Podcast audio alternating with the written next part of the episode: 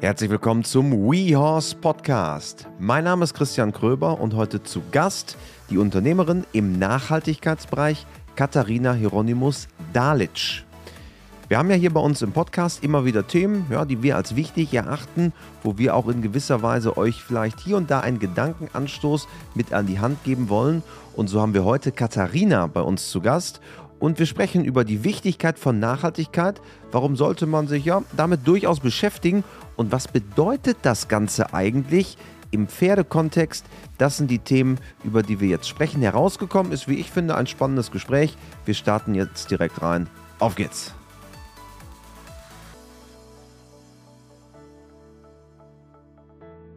Hallo Katharina. Hallo. Schön, dass du da bist. Wir wollen heute über ein spannendes Thema sprechen, nämlich Nachhaltigkeit im Reitsport. Da haben wir hier bei uns im Podcast schon, ähm, oh, das ist schon etliche Folgen her, schon mal ähm, tiefer eingetaucht in das Thema. Heute geht es um Nachhaltigkeit, auch vielleicht ein bisschen im Hinblick auf Bekleidung, denn du bist ähm, Gründerin eines Labels im Pferdesport. Vielleicht einmal grundsätzlich, um dieses Thema so ein bisschen aufzumachen. Wo stehen wir eigentlich beim Thema Nachhaltigkeit im Reitsport? Das ist eine sehr gute Frage. Wir haben das Thema ja auch auf der Spoga schon sehr intensiv diskutiert und da war auch die Frage, wo stehen wir? Was sind die Herausforderungen? Was sind die Chancen von Nachhaltigkeit? Ich glaube, gesprochen wird viel drüber mittlerweile, was natürlich schon mal sehr gut ist. Passieren tut auch einiges. Angekommen am Ende in der Realität ist vielleicht noch nicht so viel. Also ich glaube, es gibt Bereiche, die sind schon viel weiter. Aber ich beobachte das total positiv, dass es viele junge Unternehmen gibt, die sich dem Thema Nachhaltigkeit annehmen, sei das im Bereich Fütterung, sei es im Bereich Ausstattung fürs Pferd, äh, für den Reiter. Also es gibt da total viel. Natürlich muss das Thema erstmal Präsenz gewinnen. Wir müssen in dem Bereich noch viel tun im Reitsport, aber es wird nachgefragt und der Kunde will das definitiv haben und das ist das Allerwichtigste. Vielleicht einmal ähm, für euch, die alle zuhören, zur Erklärung auf der Spoga. Das ist eine sogenannte B2B-Messe, also eine Messe von Unternehmen für Unternehmen vor einigen Monaten in Köln. Und da warst du auch am Start und da war dieses Thema Nachhaltigkeit ein großes. Richtig, richtig. Also es gab, glaube ich, zwei oder drei Panel-Talks, ähm, bei denen das diskutiert wurde. Und das zeigt ja schon, dass die Branche das nachfragt. Und das finde ich total gut. Und das macht mich auch glücklich, dass wir da in Zukunft noch sehr viel hören werden und dass da sehr viel passieren wird. Du hast es ja gerade schon gesagt, es gibt verschiedene Dimensionen. Also ich habe äh, Futtermittel, die nachhaltig hergestellt werden. Ich äh, habe dann natürlich das ganze Thema Equipment vom Sattel, Zaumzeug und so weiter, aber auch das Bekleidungsthema. Ähm, da vor dem Hintergrund der Nachhaltigkeit hast du gerade gesagt, da, da ist jetzt auch eine höhere Nachfrage. Also man merkt, dass mehr Menschen darauf Wert legen. Ist das richtig? Das ist richtig. Das Bewusstsein verändert sich. Ja, also es ändert sich einfach dahingehend, dass zu uns vor allem auch viele Leute, wenn wir auf Veranstaltungen sind mit unserem Pop-up-Store, Turnieren und so weiter, dass viele Leute kommen und fragen, wo kommen denn die Sachen her? Und das ist schon mal die aller, aller wichtigste Frage, wenn sich Menschen das stellen, bevor sie was kaufen, dann ist es total gut, weil dann überlegen sie, wo kommt was her, wer hat das gemacht, aus welchen Materialien bestehen die Sachen. Und das Bewusstsein wird immer größer für solche Produkte, ja. Und für uns ist es einfach wichtig, ich meine, wir sind auch nicht perfekt, können jetzt nicht alles ähm, zu 100 Prozent super toll selber herstellen oder so, das könnte sich am Ende ja keiner mehr leisten. Das heißt, es ist immer so ein Trade-off äh, between, was kostet das Produkt am Ende und wie gut ist das Produkt und wo kommt es her und wer hat es gemacht. Irgendwie muss man einen Mittelweg finden, dass es noch für den normalen Kunden auch leistbar ist. Aber trotzdem sollte auch wirklich transparent sein, wer hat denn so ein Produkt gemacht und wie viel Arbeit steckt auch in so einem Produkt. Ja? Wenn sich Kunden diese Frage stellen, dann ist schon sehr, sehr viel geschafft. Und das Bewusstsein für das Thema wird immer, immer größer im Moment. Ist das nicht auch die Herausforderung, dass Jetzt stelle ich mir mal einen, einen Sack Futter vor, da steht nachhaltig drauf. Woher weiß mhm. ich denn, dass wirklich auch nachhaltig drin ist? Das ist ja ein riesen Trendthema. Man muss ja, es gibt ja eigentlich in jedem Lebensbereich, jetzt auch mal außerhalb der Pferdewelt, ist es ja so, es gibt nachhaltige Alternativen. Was ja erstmal sehr, sehr positiv genau. ist. Aber wie weiß ich, ja. dass, wenn Nachhaltigkeit draufsteht, auch Nachhaltigkeit drin ist? Also das Wichtigste ist einfach, sich zu informieren. Für mich ist es immer wichtig zu sagen, es sind drei Dimensionen für, für das Thema Nachhaltigkeit. Ja, das eine ist natürlich das Material. Das beim Futter natürlich dann der Inhalt des Futters. Das zweite ist eigentlich diese, das Handeln des Unternehmens. Wir nennen das immer so die ökonomische Perspektive. Sprich, wie agiert ein Unternehmen? Wie zahlt ein Unternehmen seine Leute? Wie tritt ein Unternehmen auf? Ist es sozial engagiert und so weiter? Also das ist so dieser ökonomische Aspekt neben dem ökologischen, was wir schon hatten mit Material. Und das dritte ist halt so auch der soziale Aspekt, ja. Wie werden die Leute bezahlt, die an den Produkten im Ausland arbeiten? Wo kommen die Produkte her? Also diese drei Aspekte sind die wichtigsten. Und der Kunde muss sich am Ende einfach informieren, wie agiert ein Unternehmen in diesen drei Bereichen. Und das ist natürlich am einfachsten, wenn man sich die Zertifizierungen eines Unternehmens anschaut. Ja, mittlerweile ist der Standard im Textilbereich, aber natürlich auch im Futtermittelbereich schon sehr hoch und man kann alles zertifizieren lassen. Also das ist eigentlich die einfachste Möglichkeit für den Kunden am Ende zu schauen, ist ein Unternehmen, ist ein Produkt wirklich nachhaltig. Es gibt Ökotext-Zertifizierungen, es gibt Zertifizierungen für Stoffe, GOTS zum Beispiel bei der Baumwolle, das ist schon relativ bekannt. Und wenn ein Unternehmen oder ein Produkt eine Zertifizierung hat, dann wird es auch für den Kunden relativ einfach zu finden sein, weil jedes Unternehmen, das zertifiziert ist, wird sich damit schmücken, sage ich jetzt mal. Es gibt natürlich auch kleinere Unternehmen, die sich vielleicht solche Zertifikate gar nicht leisten können, weil das ist natürlich auch immer ein finanzieller Aufwand. Dann sage ich auch immer ganz klar, einfach mal nachfragen. Wenn man auf der Homepage nichts findet, dann einfach mal eine E-Mail schreiben. Also wir kriegen total viele Nachfragen von Kunden, wenn die was detaillierter wissen wollen. Die melden sich bei uns, wir schreiben per E-Mail zurück, wir telefonieren auch manchmal mit Kunden, weil sie wirklich sagen, Mensch, ich will verstehen, wo kommt denn das Produkt her oder was ist das Material jetzt genau? Was bedeutet denn GOTS? Also die, die Leute sind interessiert und jeder, der sich für irgendwas interessiert, traut euch einfach nachzufragen. Ja? Schlimmer als dass keine Antwort kommt, kann es ja nicht werden. Ähm, wenn keine Antwort kommt, schlecht, dann ist es kein gutes Unternehmen, dann solltet ihr nicht kaufen. Ansonsten freut sie, also ich freue mich immer, wenn Kunden fragen, weil das heißt für mich, sie interessieren sich für das Thema und das ist ja das Schönste eigentlich. Ist das auch schon in der Breite angekommen oder sind das dann Experten, Menschen, die sich besonders damit involvieren oder, oder siehst du, dass da ein, ein Umdenken auch in der, in der Breite passiert? Also die Fragen, die so in die Tiefe gehen, wirklich eine Zertifizierung nachzufragen, das ist nicht die Breite. Die Breite ist jetzt, die fängt an, sich mit dem Thema zu beschäftigen. Die will mal wissen, was bedeutet denn eine Biobaumwolle? Was ist das eigentlich? Ist das jetzt, weil es äh, weniger Wasser verbraucht oder, oder was heißt das, ja? Und das, das kommt so in der Masse man an, einfach zu fragen, was ist denn der Stoff eigentlich? Was bedeutet, wenn es made in Portugal ist? Heißt es, dass alles aus China kommt und es wird in Portugal nur zusammengenäht?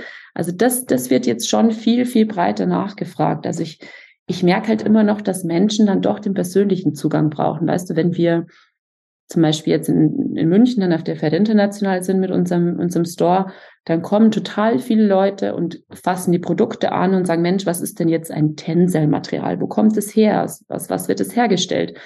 Da ist einfach diese Hemmschwelle, mal was zu fragen, für die breite Masse viel geringer, als halt sich hinzusetzen, eine E-Mail zu schreiben oder wo anzurufen. Also das ist, das ist, glaube ich, schon noch, da sind wir noch nicht so weit. Aber wenn man persönlich vor Ort ist, dann kommt wirklich die breite Masse und fragt auch. Und dann habe ich das Gefühl, es ist angekommen, ja. Ist der Pferdesport denn da eher etwas langsamer in der Entwicklung? Also mein rein subjektives Gefühl ist, dass wenn man jetzt durch den Supermarkt geht beispielsweise. Da ist das Thema Bio, was finde ich immer so ein bisschen auch eine Verbindungslinie zum Thema Nachhaltigkeit hat. Das ist schon, würde ich sagen, jetzt zehn Jahre sehr präsent. Dann kam so die Welle mit nachhaltiger Kleidung. Jetzt wohnen wir in Hamburg. Da sieht man dann Stores und Läden, die sagen, ja, wir sind, wir verkaufen nur nachhaltige Mode. Ist da der Pferdebereich etwas ein Nachzügler? Ja, ich kann das zu 100 Prozent bestätigen. ähm, ich habe mal, es war ganz witzig, ich bin, wir sind auch äh, Mitglied im BSI, das ist der Bundesverband der Sportartikelindustrie und das sind ganz eingesessene große Marken, eben auch aus dem Reitsport.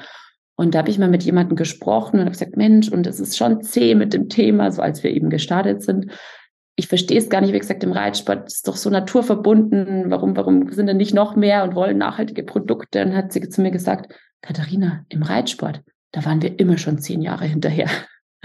Und da muss ich so oft dran denken. Ähm, ich glaube, es tut sich jetzt mehr, aber du hast vollkommen recht. Das Thema ist noch nicht so präsent wie in vielen, vielen anderen Bereichen. Aber woran liegt das? Also man hört das ja immer wieder, das haben wir auch hier im Podcast schon äh, an verschiedenen Stellen immer mal wieder diskutiert, dass man irgendwie sagt, die Reiterwelt ist bei allem zehn Jahre hinterher. Warum ist das eigentlich so? Ich habe da auch verschiedene Thesen, aber was ist deine, dein Blick darauf? Ich glaube, es ist nach wie vor ein sehr traditioneller Sport. Ja, das kommt ja so aus diesem klassischen, die Reitkunst und das hat sich jetzt schon sehr, sehr viel weiterentwickelt. Nichtsdestotrotz ist, glaube ich, der Reiter so, wenn ich mal was habe, was ich für gut befunden habe, dann ähm, nutze ich das gerne, nutze ich das gerne immer wieder. Und den Sprung zu machen, was, was Neues zu probieren, sei das in der Ausrüstung, sei das in der Fütterung, sei das was Digitalisierung betrifft, das sind ja auch so viele Themen, die da jetzt kommen. Der ist halt immer irgendwie groß für die Reiter. Ich weiß nicht warum. Ich verstehe es nicht, weil wir sind ja auch alle irgendwie junge Leute, die sich äh, ständig neu ausprobieren. Aber alles, was so mit dem Pferd zu tun hat, ist man, glaube ich, einfach vorsichtig und will sagen, ja, jetzt schaue ich mir das mal an, äh, bis es andere probiert haben. So, also es fehlen so richtig diese First Mover, die man in vielen anderen Bereichen ja total hat, die fehlen irgendwie im Reitsport. Aber ich bin guter Dinge, das wird besser und da tut sich ja auch viel. Ja, da gibt es auch hier von uns eine kleine Anekdote wir haben ja 2018 äh, angefangen, als wir dann aus Pferdia TV WeHorse gemacht haben. Und äh, die ersten Jahre wurden wir immer so ein bisschen belächelt, mhm. weil die Leute gesagt haben, naja, also das mit dem, wird sich das eigentlich durchsetzen? A, mit diesem Internet, und wir reden mhm. jetzt über das Jahr 2018. Ja, ja. Ähm, und B, dass man jetzt auch sich da so Lernvideos ähm, online anschaut, ist das wirklich so sinnvoll? Und dann kam Corona und ich glaube, Corona hat ja auch ein Umdenken bei vielen Menschen verursacht oder bewirkt. Jetzt nicht nur im Hinblick auf Digitalisierung, sondern vielleicht auch bei diesen Themen, oder? Total. Das Ding ist, ich habe ja die Firma gegründet im April 2020. Das heißt, eigentlich mit Beginn von Corona habe ich mich entschieden, Pünktlich zum ersten Lockdown. Genau, ich habe damals äh, mit aus meinem, bin aus meinem Job raus hatte frei und habe mich viel mit diesem Thema Nachhaltigkeit beschäftigt, Reitsport ja sowieso, da bin ich reingeboren und so entstand dann die Idee eben mit der Firma und ja, wenn ich gewusst hätte, dass sich das so lang zieht, hätte ich es wahrscheinlich nicht gemacht, sage ich dir ganz ehrlich, das war schon zäh, sehr zäh. Aber ich bin froh, dass ich es gemacht habe, weil ich merke, dass sich genau in diesen zwei Jahren so viel getan hat bei den Leuten. Gerade dieses Bewusstsein, das, das wir vorhin schon angesprochen haben, dass sich Menschen fragen, wo kommt ein Produkt her? Ähm, wer hat's gemacht, wie viel Geld wird daran verdient, wer verdient an so einem Produkt. Das hat sich in den zwei Jahren echt positiv verändert. Ja, die, die Leute kaufen weniger, dafür besser. Und äh, das hat uns geholfen, auch wenn es natürlich am Anfang total schwer war, in den Markt reinzukommen, weil es keine Veranstaltungen, nichts gab, ja. Und was gerade für eine neue Marke, die ja doch auch im, im oberen Bereich sich angesiedelt hat, noch schwerer ist. Aber ich bin mir sicher, wenn man jetzt äh, lange durchhält, dann, dann wird sich das rentieren und die Zeit hat schon die Zukunft geprägt, definitiv. Jetzt ähm, hast du eine eigene Marke gegründet. Wie fängt man sowas an? Also wir haben ja eben schon ähm, vor dem Podcast so ein bisschen drüber geplaudert. Sag mal, eine, eine Marke zu erschaffen ist das eine, dann aber ein Produkt zu haben ist ja noch das andere bist du dann einfach losgegangen? Jetzt gibt es ja in Deutschland nicht mehr diese ganzen ähm, Textilhochbogen, die es vielleicht früher mal gab. Wie fängt man sowas an? Ich habe keinen Designer-Hintergrund, das muss man einfach mal sagen. Ich, ich bin auf einem, auf einem Reiterhof aufgewachsen, reite seit ich drei bin. Das heißt, der Bezug zum, zum Reitsport war immer schon da. Aber zur Mode hatte ich eigentlich so beruflich keinen Bezug. Also ich, ich komme aus der Wirtschaft, ähm, habe in einem großen Automobilkonzern gearbeitet, also gar nichts irgendwie mit Mode gemacht, aber eben mich mit dem Thema Nachhaltigkeit dort sehr viel beschäftigt. Und ich habe mich immer gefragt, warum ist das Thema im Reitsport noch nicht so präsent wie eben zum Beispiel in der Mode? Und dann habe ich mich einfach viel damit beschäftigt, recherchiert, was gibt's denn ähm, und habe gemerkt, es gibt eigentlich sehr, sehr wenig in, in dem Bereich Nachhaltigkeit das wirklich auch gut aussieht, das ähm, funktionell sehr, sehr äh, hoch angesiedelt ist und das halt wirklich auch in Europa hergestellt wird. Und dann habe ich gedacht, Mensch, da ist eine Lücke, die kannst du füllen vielleicht, ja. Und so hat es eigentlich angefangen mit dieser Idee. Und dann setzt du dich hin und ich habe angefangen, Businessplan zu schreiben, was ja auch total wichtig ist, um dich selber zu strukturieren. um, um den Markt zu analysieren, um, um die Produkte sich anzuschauen. Und irgendwann angefangen, Lieferanten zu suchen, Hersteller zu suchen, die mit mir zusammen die Produkte entwickeln. Ähm, und dann habe ich gemerkt, ich, ich bin da auf fruchtbaren Boden in Portugal gestoßen. Ja, und dann ist wirklich der Moment, wo du sagst, äh, gründe ich jetzt und nehme Geld in die Hand, um das Ganze zu realisieren, oder mache ich es nicht? Und das ist wirklich schon der, der entscheidende Schritt damals für mich gewesen, wo man natürlich auch mit seinem Umfeld spricht, mit meinem Mann, mit meinen Eltern. Ähm, es muss schon dein engeres Umfeld wirklich hinter dir stehen, dass du so einen Schritt machst. Also bei mir war es zumindest so. Und die haben gesagt, probier das. Wenn du es jetzt nicht machst, wirst du es bereuen, dass du es nie gemacht hast. Und ja, dann sind wir zum Notar, GmbH gegründet, zur Bank, äh, Geld uns geliehen und dann hat das Ganze, Ganze gestartet. Klar, aber jetzt ähm, stehst du da und sagst, ich hätte gern eine nachhaltige Reithose. So, jetzt sagst du selber, naja, eigentlich, ich komme vorher aus dem Automobilbereich. Jetzt, wenn ich diese Aufgabe hätte, ich wüsste jetzt nicht, wen ich anrufen sollte. Gut, jetzt, jetzt würde ich dich anrufen, aber ähm, wie, wie startet man? Das ist schon mal der erste Punkt. Ich habe mich damals nicht an die äh, Hose getraut, weil ich habe gedacht, okay, no chance, ich kann ja nicht mehr sowas zeichnen. Ich habe null Ahnung von Design. Ich gehe auf die Pferde. Das war so für mich der erste entscheidende Schritt zu sagen, nein, nicht der Reiter, sondern ich nehme das Pferd. Da habe ich total viel Erfahrung. Ich weiß, ähm, welche Schabracke mag ich, welche nicht, was fehlt mir für die perfekte Schabracke und habe mir dieses äh, Baby-Schabracke vorgenommen. Ja, äh, mich wirklich hingesetzt, angefangen zu zeichnen. Ich gesagt, okay, das soll die Oberlinie sein, ich will diese Steppung und habe das alles total schön aufgemalt. Und dann angefangen, mich mit Stoffen zu beschäftigen. Einfach mal Stoffe bestellt. Bio-Baumwollstoffe, ähm, so Wattierungen, die du als Füllung hernimmst. Andere Schabracken aufgeschnitten, geguckt, was da drin ist, wie dick das ist, wie sich das anfühlt.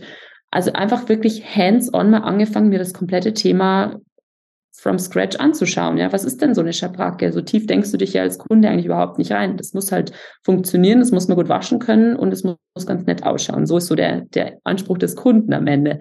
Aber sich wirklich so von, von Beginn an das Produkt mal zu zerlegen. Und dann wusste ich schon, ja, ähm, das und das Material würde sich gut eignen. In unserem Fall war es dann eben ein Bio-Baumwoll-Twill weil das ist ein Stoff, der ganz, ähm, ganz fest ist und den man wirklich auch schlecht kaputt machen kann. Der hält sehr viel aus, kannst du gut waschen und so weiter. Ähm, und dann habe ich mir gedacht, jetzt suche ich mir jemanden in Portugal, der mir das herstellt. So schwer kann es ja nicht sein. Das wird eine Näherei geben, sagst du so das und das, macht mir ein Angebot, so und so viel Stück, los. Und ja, das jetzt war schon machen. etwas naiv. Jetzt loslegen, bitte. genau. Ich habe dann, glaube ich, über 60 äh, Nähereien in Portugal per E-Mail angeschrieben, ähm, ob die mir da helfen können, äh, so einen Schabracken herzustellen. Ich glaube, 59 von den 60 wussten nicht mal, was eine Schabracke ist. Äh, das heißt, war total deprimierend, was sich wiederum an den Punkt gebracht hat, zu sagen, okay, äh, soll ich das wirklich machen? Also diese Momente kommen sehr, sehr oft. Also ja, immer weitermachen. Und äh, dann äh, habe ich Gott sei Dank eine Agentin kennengelernt, die mich dann an einen Hersteller vermittelt hat in Portugal, der sich das zugetraut hat, eine Schabracke mit mir gemeinsam zu entwickeln. Also wir arbeiten oder haben dort, das ist immer noch ein Partner von uns nach wie vor, aber das war damals halt der erste Partner, der auch überhaupt nichts mit Reitsport zu tun hatte, keine Bekleidung, äh, keine Pferdetextile, nichts gemacht hat. Aber der hat sich das zugetraut und hat gesagt, komm, zusammen können wir das schaffen. Und es hat eben über einen sehr, sehr engen Austausch, äh, viele Prototypen, viele Verbesserungen so gut funktioniert, dass es irgendwann dann soweit war, dass wir marktreif waren und mit den Produkten wirklich dann an die Kunden gegangen sind. Und wie gesagt, es ist nach wie vor ein Partner jetzt seit, seit vier Jahren. Und ähm, es funktioniert ganz toll. Das sind sehr flexible, familiengeführte junge Unternehmen. Und es macht total Spaß, mit denen Produkte zu entwickeln und mit denen zusammenzuarbeiten. Jetzt ist ja ein, ähm, eine Herausforderung ein, oder ein Vorwurf, gerade auch in diesen Zeiten, wo ähm, Preise durchaus relevant steigen, dass nachhaltige Produkte erstmal per se teurer sind. Ist das wirklich so? Es kommt drauf an. Also ich glaube, man muss ein bisschen unterscheiden zwischen, ich nenne das immer sogenannte Commodity-Produkte. Das sind Produkte, die es Standard sind. Also das kennst du ja schon auch aus der Mode, ein klassisches T-Shirt aus Bio-Baumwolle, glaube ich, ist zurzeit äh, gar nicht bis nur ganz wenig teuer als ein als normales Baumwoll-T-Shirt. das ist Commodity. Das gibt es in ganz großen Stückzahlen, was in der Mode immer wichtig ist. Je mehr Stück du produzierst, desto günstiger ist es. Verrückt. Dinge des täglichen so. Lebens sozusagen. Genau. Und wenn du ein bisschen in eine Nische gehst, und das sind wir ja total im Reitsport, ähm, dann würde ich das bestätigen, dass meistens so ist, dass nachhaltige Produkte schon ein bisschen teurer sind als konventionelle Produkte. Und das kann man auch total simpel erklären, weil es sind einfach verschiedene Bereiche, die das Produkt teurer machen. Ja, also das ist angefangen vom Material, das hatte ich vorhin schon erwähnt. Wir nutzen Materialien, die entweder biologischer Herkunft sind, wie Bio-Baumwolle. Wir nutzen Materialien, die auch einen hohen technischen Hintergrund haben. Das heißt, es wird viel Geld in die Entwicklung eines Materials entwickelt, was natürlich am Ende sich auch widerspiegelt im Material, in den Materialkosten. Das zweite, was ein nachhaltiges Produkt ausmacht, ist natürlich auch die Herstellung. Wo wird das Produkt gefertigt? Herstellung in Europa, sprich ist High Cost, ja, es ist anders als in Asien. Die Herstellkosten sind schon mal viel höher. Und so zieht sich das das ganze Produkt, ja, und das erklärt am Ende, warum ein nachhaltig hergestelltes Produkt halt ein bisschen teurer ist als ein konventionelles Produkt. Ist es denn für mich und du hast ja eben über diese verschiedenen Zertifizierungen gesprochen, die natürlich für den Laien manchmal gar nicht so einfach zu durchdringen sind. Ist denn ein in Portugal hergestelltes Stück Textil, sagen wir mal eine Schabracke, ist die per se immer nachhaltiger beispielsweise als eine in Bangladesch gefertigte Schabracke? Oder kann man diesen, diesen Schluss so gar nicht machen? Das kommt dann wirklich auf die Feinheiten drauf an? also jetzt mal unabhängig von den Materialien, wo man dann vielleicht eben ein bisschen tiefer einsteigen müsste, kann man sich einfach die logische Frage stellen, wenn ich eine Schabracke habe, die jetzt in Portugal hergestellt wird und dann nach Deutschland geschickt wird, weil dort der Kunde sitzt, ist ja schon mal viel nachhaltiger wie eine, die den Weg aus Bangladesch nach Deutschland auf sich nimmt. Also das ist einfach der Riesenpunkt, den man sich einfach schon selber logisch beantworten kann. Also ohne, dass ich jetzt groß mir Zertifizierungen anschaue. Was halt wichtig ist, dass man dann, wenn man sagt, jetzt will ich aber trotzdem wissen, ist es ein fair hergestelltes Produkt, was ja auch Nachhaltigkeit bedeutet, dass die soziale Komponente, Komponente eben auch stimmt. Ist es fair hergestellt? Wie werden die Leute bezahlt? Ja, da musst du dann tiefer einsteigen. Und das ist oft wirklich schwierig für den Endkunden. Ich meine, bei uns ist es sehr transparent. Wenn du bei uns auf die Website gehst, kannst du halt Video aus der Produktion sehen, weil wir das zeigen, weil wir das auch stolz zeigen ich weiß nicht, ob das bei anderen Herstellern so ist, dass du in die Produktion reinschauen kannst und dann stellt sich natürlich die Frage, okay, warum darf ich das nicht? Weil ich es nicht sehen soll oder, oder warum? Also per se ist natürlich, sind so viele Komponenten, die ein Produkt nachhaltig machen und es gibt auch äh, Nähereien in beispielsweise Bangladesch, die mit nachhaltigen Materialien arbeiten, die faire Herstellungsbedingungen haben, die ordentliche Löhne zahlen, das gibt es natürlich und das ist auch wichtig, dass es dort gibt, denn Textil ist auch in Asien natürlich ein, ein wahnsinniger Markt und ein riesen Arbeit, Arbeitgeber eigentlich und das darf ja nicht kaputt gemacht werden. Aber der Standard ist generell schon noch ein viel niedrigerer als in Europa. Das kann man schon so sagen, ja. Obwohl man auch sagen muss, im Zuge der, der Debatte rund um CO2-Reduktion, das nachhaltig bedeutet ja nicht CO2-frei. Nee, noch nicht, überhaupt nicht. Also das ist das, was ich vorhin auch gemeint habe. Es sind immer diese drei Komponenten. Und die ökologische, dieses ganze Thema Natur, Umwelt, CO2, das denkt ja erst immer jeder nachhaltig. Ich muss mir halt anschauen, wie viel CO2 wird äh, verbraucht. Natürlich, das ist wichtig. Aber es ist eben auch mehr. Es ist nicht nur ökologisch, es ist auch ökonomisch und vor allem sozial. Und das ist ganz, ganz wichtig, was man nicht vergessen darf. Ist denn das so der nächste Entwicklungsschritt, wenn man auf das Thema schaut, dass dieser CO2-Ausstoß irgendwann auch wie jetzt der Nutri-Score auf den Joghurt auch so CO2 auf das Produkt kommt. Also wenn ich jetzt eine Reithose kaufe, dann sehe ich, okay, der eine, die eine Reithose hat den Weg äh, via Container über ähm, von Bangladesch nach Deutschland gemacht und das andere wurde aus Portugal geholt. Wird das kommen, sowas? Also es gibt ernsthafte Überlegungen in der EU, dass sowas kommt. Also, dass du wirklich auf Produktebene, und das muss man sich schon mal vor Augen halten, was das bedeutet, auf Produktebene als Kunde tracken kannst, wo das herkommt und was der CO2-Footprint ist. Also das ist krass, wenn man sich das überlegt, dass jedes Unternehmen, egal ob ich jetzt, ähm, ob ich das machen will, weil ich nachhaltig bin oder ob ich das nicht machen will, das wäre ein Wahnsinn, wenn es kommt. Ähm, es gibt solche Überlegungen. Ich glaube, da sind wir noch weit von entfernt. Aber es ist natürlich wichtig, dass es diese Überlegungen gibt, weil am Ende ist es wahnsinnig wichtig, dass der Kunde Transparenz bekommt, dass er weiß und versteht, wo kommt ein Produkt her. Und ich finde es umso schöner, wenn Unternehmen sowas aktuell schon machen. Wir sind da dran, sowas zu machen. Wir können das aktuell noch nicht, weil es natürlich auch ein wahnsinnig technischer Aufwand und da brauchst du deine Partner, die da mitspielen aktuell. Ähm, aber für den Kunden wäre es eine wahnsinnige Bereicherung, wenn er sehen würde, wo kommt wirklich jetzt meine Reithose wirklich her? Also nicht nur aus dem Shop in München zum Beispiel, sondern äh, wo, wo wurde sie gefertigt und, und welchen Weg hat sie eben auch CO2-mäßig auf sich genommen? Und ich glaube, dass das auch ganz, ganz wichtig wäre, um noch mehr Bewusstsein und noch mehr Verständnis für dieses Thema auch am, beim Endkunden zu erlangen. Und das ist am Ende des Tages, glaube ich, äh, auch eine ganz große Sache, die sich die Reiterwelt überlegen muss, nämlich wie kriege ich den CO2-Ausstoß runter in den verschiedenen Bereichen. Wenn man jetzt mhm. mal vom, wenn man einen durchschnittlichen Turniertag sich anschaut, jetzt mal unabhängig von der Reithose, die ich trage, die ja auch einen CO2-Footprint hat, also einen, einen Fußabdruck. Ähm, wie viel CO2 verbrauche ich, um dahin zu kommen? Vor Ort werden vielleicht, das sehe ich auf vielen Turnieren, ähm, Dieselgeneratoren angeschmissen, um Strom zu erzeugen, weil vielleicht kein guter Stromanschluss da ist, dann ist ja die Reithose quasi ein kleiner Anteil dieser Gesamtsumme, die am Ende ausgestoßen wird.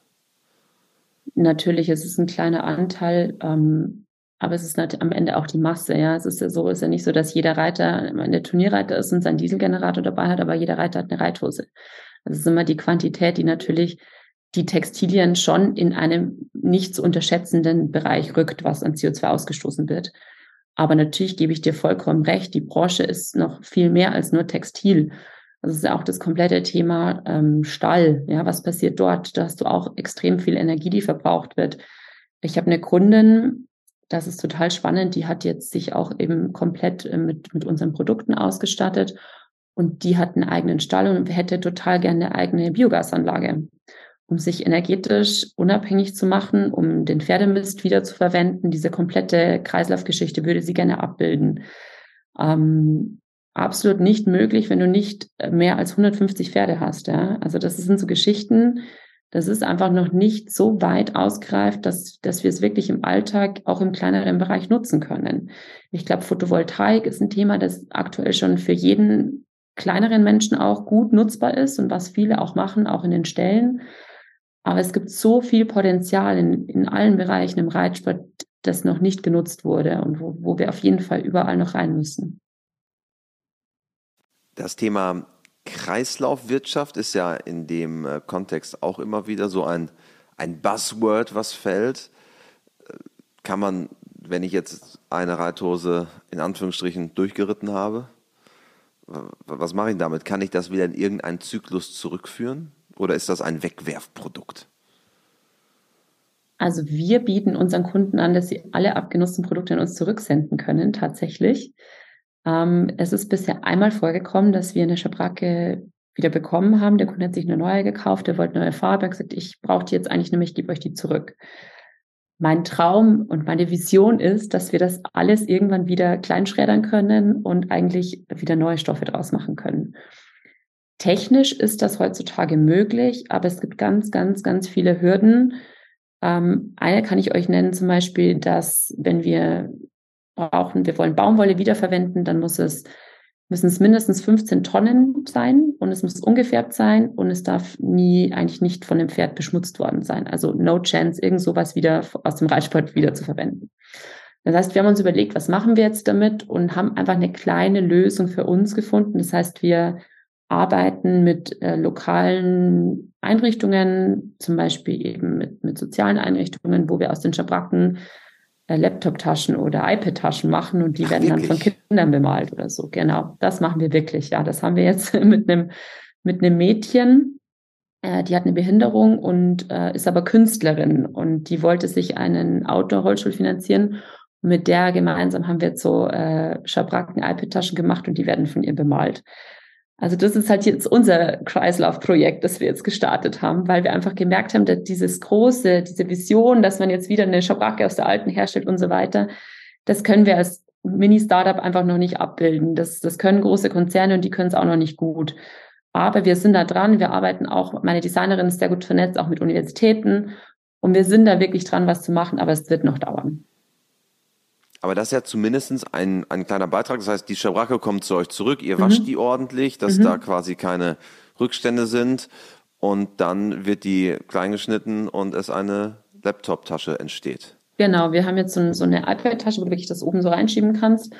Und die, unsere Schabracken sind immer auf der Unterseite umgefärbt. Das heißt, die, die sind eigentlich hell und da kriegst du diesen bisschen dunklen Rückstand überhaupt nicht raus aber die sind ja trotzdem total sauber. Und das siehst du teilweise manchmal sogar, dass so vom Stiefel oder so was ein bisschen dunkleres ist, was überhaupt nicht schlimm ist und das ja dieses, ähm, diese Alpetasche auch zu einem Unikat werden lässt. Also das ist auch was ganz Besonderes und äh, die Nachfrage ist total hoch. Also wir, wir versuchen das halt dann über eben regionale Kanäle auch zu vertreiben, weil dort auch die, der Bekanntheitsgrad dann da ist. Und das ist eine total coole Sache und macht echt viel Spaß. Wow. Ja, extrem spannend. Du hast gerade gesagt, die Innenseiten, die sind unbehandelt bzw. nicht gefärbt. Mhm. Ist ja in der Vergangenheit immer wieder so diese Themen, wie werden äh, die Dinge gefertigt mit den Stoffen, die quasi in das Textilstück noch reinkommen, also Färbungsmittel und so weiter. Ähm, jetzt habe ich zum Beispiel vor ein paar Wochen gehört, dass so diese Materialien, die auch im Pferdesport viel verwendet werden, wie Gore-Tex, Mhm. Dass man jetzt langsam feststellt, naja, vielleicht sind die doch alle nicht so super. Ähm, da gibt es ja so einen neuen Stoff, PFAS, glaube ich, die, mhm. äh, das ist so eine so ein, ähm, äh, chemische Zusammensetzung, die da drin steckt. Werden wir sehen, dass in den nächsten Jahren einige Dinge, die wir verwenden, eigentlich gar nicht so gut waren? Das wird definitiv so kommen, weil auch wieder zurück zum Thema Bewusstsein, es werden auch Stoffe mehr hinterfragt am Ende will doch der Kunde wissen, was ist denn jetzt ein, ein Gore-Tex oder was steckt denn da dahinter? Warum ist denn das Wasser abweisend? Ja, es ist ja, es ist ja nicht alles immer von selbst so. Es gibt Stoffe, die haben total tolle Eigenschaften per se. Aber es gibt natürlich viel chemische Produkte, die Eigenschaften kreieren, die total nützlich sind am Ende hinsichtlich Funktionalität, aber die halt der Umwelt sehr schaden. Und ich, ich bin überhaupt keine, die irgendwie sagt, das darfst du nicht und das darfst du nicht, weil am Ende ist ein Produkt, das sehr gut funktioniert, sehr hohe Qualität hat, ähm, auch immer eigentlich ein Kompromiss. Ja, es gibt keinen Stoff, der perfekt sich eignet in der Funktionalität, in, im Aussehen und, und, und. Ja, es muss immer ein Mix irgendwie sein. Und deswegen ist es nie die 100% Lösung. Aber wir sollten alle versuchen, in der 80-20-Lösung zumindest zu kommen und zu sagen, mit äh, wir können doch mit umweltverträglichen Materialien sehr viel auch hinsichtlich Funktionalität zum Beispiel erreichen. Jetzt haben wir ja, liebe Katharina, sehr viel über das Thema Nachhaltigkeit im Pferdesport gesprochen, weniger über das Reiten selber.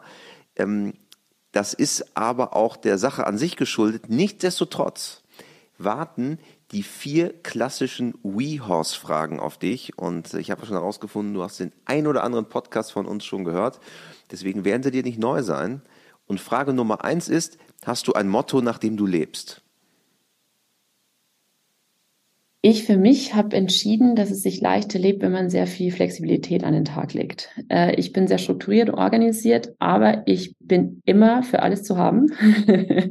das heißt, äh, wirklich flexibel zu bleiben, mutig zu bleiben und Dinge auszuprobieren, das ist mein Motto. Dann Frage Nummer zwei. Gibt es einen Menschen, der dich im Hinblick auf die Pferde besonders geprägt hat? Ähm, ich kann schon sagen, dass es meine Eltern sind, die mich im Hinblick auf die Pferde geprägt haben, weil die mich einfach Pferde von Grund auf von Grund auf näher gebracht haben. Ich kenne sie immer und ich kenne, wie sie mit den Pferden umgehen. Und ich kenne auch, wie sie mit den Pferden arbeiten, wie sie mit den Pferden leben. Und so bin ich halt aufgewachsen. Und ich glaube, das hat mich einfach total geprägt in jeder Hinsicht. Dann Frage Nummer drei. Wenn du Reitern bzw. Pferdemenschen eine Sache im Umgang mit ihren Pferden auf den Weg geben könntest, was wäre es? Ein Pferd ist ein Pferd und muss auch Pferd sein dürfen. Auch das ist sehr nachhaltig. Und dann zum Abschluss vervollständige bitte diesen Satz, Pferde sind für mich. Leidenschaft, Lehrmeister und mm, die Zukunft. Liebe Katharina, vielen lieben Dank. Schön, dass du da warst. Ähm, die Nachhaltigkeit, ein wichtiges Thema und das werden wir auch immer wieder weiter hier ähm, bei uns im Podcast ähm, platzieren und äh, jeder von uns muss da einen Beitrag leisten und äh, deswegen Dankeschön, dass du eine der Vorreiterinnen bist. Ja, vielen Dank. Ich glaube, wir haben noch ganz viel vor und nur gemeinsam können wir viel verändern.